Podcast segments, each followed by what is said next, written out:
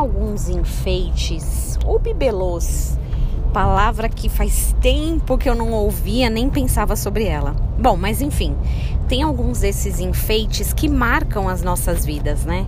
Talvez porque eles pertenceram a uma pessoa querida, ou eles foram comprados naquela viagem muito especial, ou recebemos de alguém que amávamos ou amamos.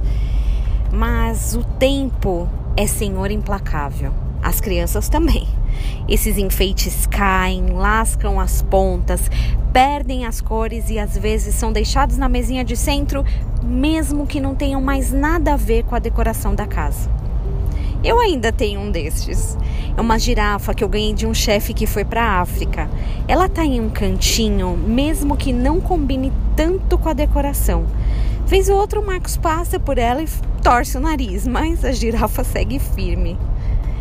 Tem momentos que a gente precisa se desfazer.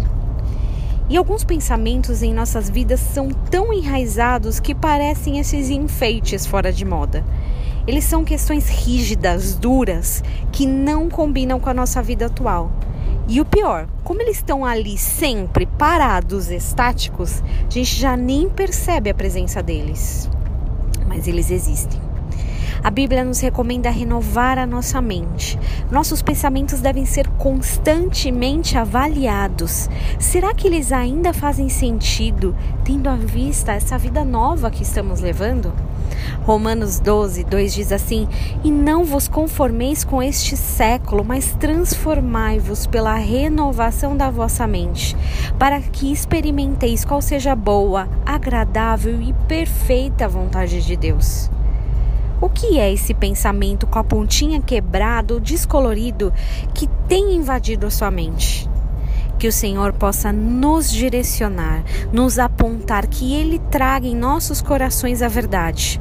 O trabalho de renovar é nosso, mas a capacidade de identificar e fazer a remoção vem dele.